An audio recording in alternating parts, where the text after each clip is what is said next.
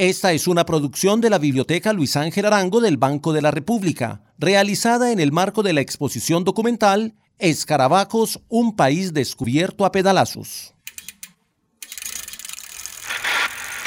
Ahí va Luis Herrera. Barra vuelve a llegar. Van a entrar a los últimos 500 metros. ¡Qué pequeño gladiador! Nairo hace historia que la Nairo ganador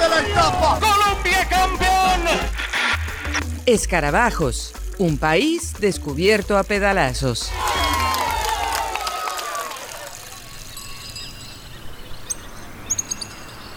El ciclismo en Colombia ha sido siempre el deporte de las clases populares.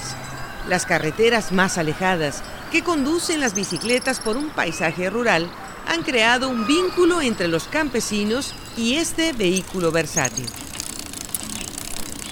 En La Guajira, por ejemplo, cuando las bestias de carga se volvieron muy costosas de mantener, los indígenas guayú cambiaron sus lomos por el sillín y el manillar.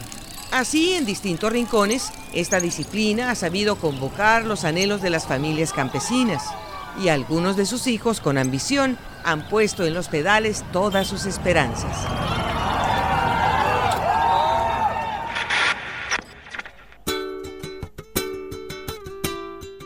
Herrera, llamado el jardinerito de Fusagasugá, fue en los años 80 el hijo célebre salido del campo que triunfa sobre el improbable pavimento europeo. Él mismo recuerda cómo era su doble vida, entre el campo y la ruta, cuando la gloria era todavía un proyecto lejano.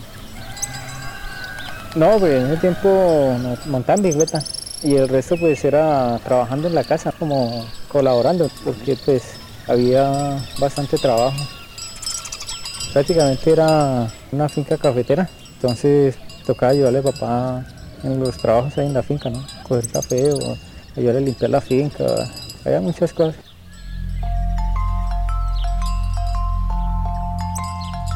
Muchos de nuestros ciclistas crecieron habituados al esfuerzo. Así adquirieron ese rasgo del carácter que uno de ellos, el joven campeón Sergio Higuita, ha llamado la corajía. Un ímpetu, unas ganas, un apetito de triunfo que solo se sacia con el intento genuino. Y a veces cuando se puede, también con la victoria. Pero el debut para Lucho Herrera fue una tarea difícil. El primer año que fui, pues, para mí fue muy, muy duro porque no, no estábamos acostumbrados a, estas distancias y, prácticamente a correr en, en el Tour de Francia, que era la carrera más difícil que hay, más dura, ¿no? Por los kilómetros y también por la calidad de competidores que hay allí, ¿no? El ciclismo exige una concentración absoluta.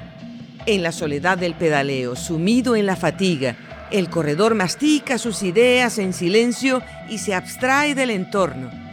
Viaja entonces por un túnel prolongado y único, mientras todo lo demás desaparece. Las caídas, los ataques, las llegadas a meta en plena agonía se ven después como un sueño lejano, como eventos que le ocurrieron a otro. Lucho Herrera ganó varias veces la Vuelta a Colombia, en 1984, 85, 86 y 88. Fue el primer latinoamericano ganador de la Vuelta a España en 1987. Fue dos veces campeón de la montaña en el Tour de Francia del 85 y el 87. Ganó etapas en el Giro de Italia en 1989 y 1992. En resumen, el ciclista colombiano más ganador en varias décadas. Sin embargo, Lucho habla de sí mismo con una humildad desconcertante y cuando mira hacia atrás, medio extrañado, todavía se sorprende cuando descubre el tamaño de su proeza. ¿Valió la pena?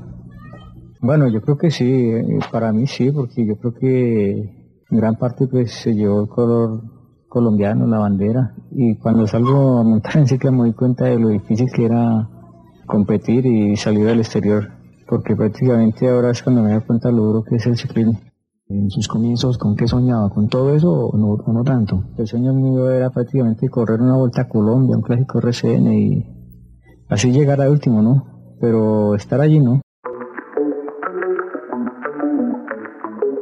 Lucho fue nuestra primera gran gloria del ciclismo internacional.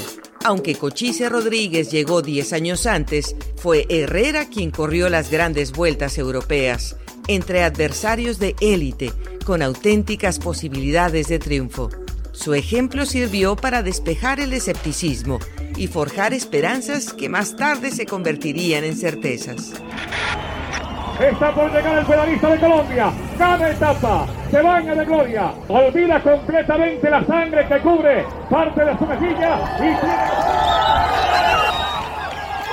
Al jardinerito, un hombre sencillo y paciente, acostumbrado a esperar que la tierra dé sus frutos, siempre lo recordaremos escalando hacia la meta con el rostro ensangrentado, como un Cristo que ofrece su martirio para salvarnos a todos. Ahí viene Lucho en Santetién con la camiseta de Pepa Rojas. Ahí está el trofeo de Colombia.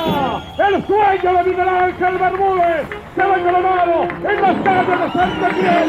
Y otra vez vuelve a ponerse la piel de Ahí va Lucho Herrera. Barra vuelve a llegar. Van a entrar a los últimos 500 metros. ¡Qué pequeño gladiador! Nairo hace historia la bandera. Nairo ganador de la etapa. Colombia campeón. Escarabajos, un país descubierto a pedalazos.